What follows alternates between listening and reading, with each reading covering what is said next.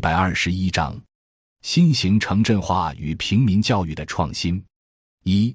生态文明内涵教育的多样性和在地化。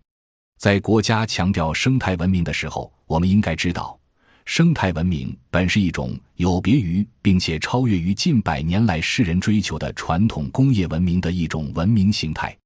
工业文明时代的教育，体现了工业资本对人的资本化进程。它其实是要求把各种各样的资源都能够统一被工业化大生产所处置，因此它要求教育所传播的信息必须是标准化的、可集成的。因而，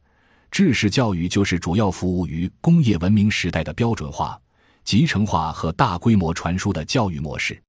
生态文明因其根本内涵是多样性的可持续循环系统，因此。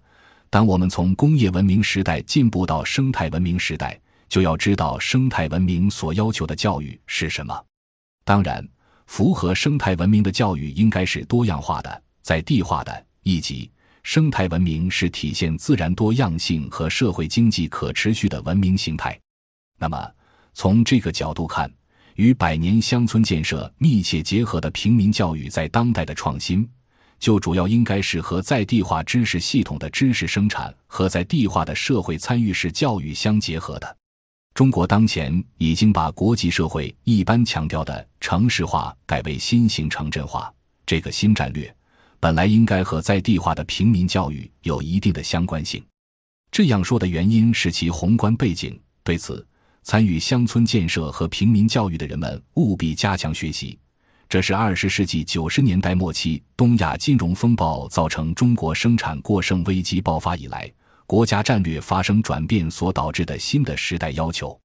新世纪以来，国家强调生态文明新战略，意味着对二十世纪的工业化战略发生根本性的改变。恰是因为我们追求工业文明一百多年，从洋务运动以来开始学习西洋的工业化，我们差不多走了一百多年工业化的道路。直到一九九七年东亚金融危机爆发，一九九八年中国人意识到遭遇了工业生产过剩的问题，这个时候国家势必会产生战略方向的转变。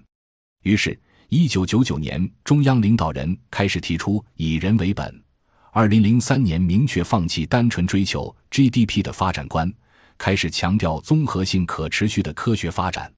接着，还是因为生产过剩。中国人开始把过剩的生产能力转向内部建设，这是根本上不同于西方的中国特色。在这个新时期调整过程中，最大的不同就是国内三大差别在平衡战略，而西方的工业文明时期在二十世纪三十年代遭遇生产过剩，则是工业化国家恶性竞争，转向用战争摧毁竞争对手的工业体系，这就是第二次世界大战的根源。中国一九九八年遭遇生产过剩之后，首先推动了区域差别的再平衡战略，主要是三个大项目：一九九九年西部大开发，二零零一年东北老工业基地振兴，二零零三年中部崛起。通过这三个大项目来实现区域再平衡。过去曾经主张一部分地区和一部分人先富起来，也就是沿海地区先富。到一九九八年，中国人开始强调区域发展再平衡，连续做了五年，投资了大约七万多亿，沿海和中西部的差距缩小了。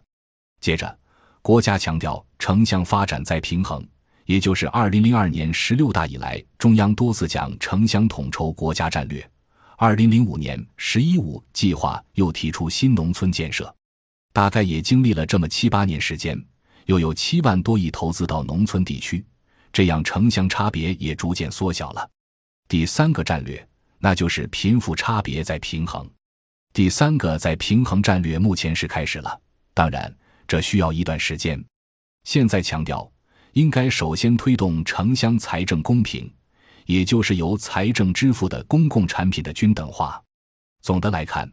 中国在工业文明高速扩张的九十年代，于一九九八年发生了生产过剩危机以来。先是为了延续工业化，把过剩产能转而投资于三大差别再平衡，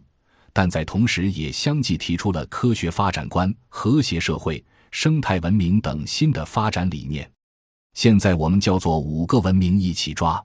在五个文明中，最近提出的就是生态文明。生态文明最大的内涵就是多样性，因为这些战略性提法的转变，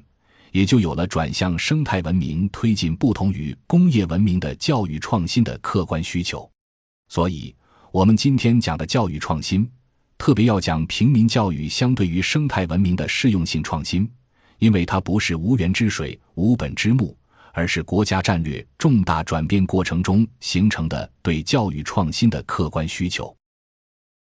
感谢您的收听，本集已经播讲完毕。喜欢请订阅专辑，关注主播主页，更多精彩内容等着你。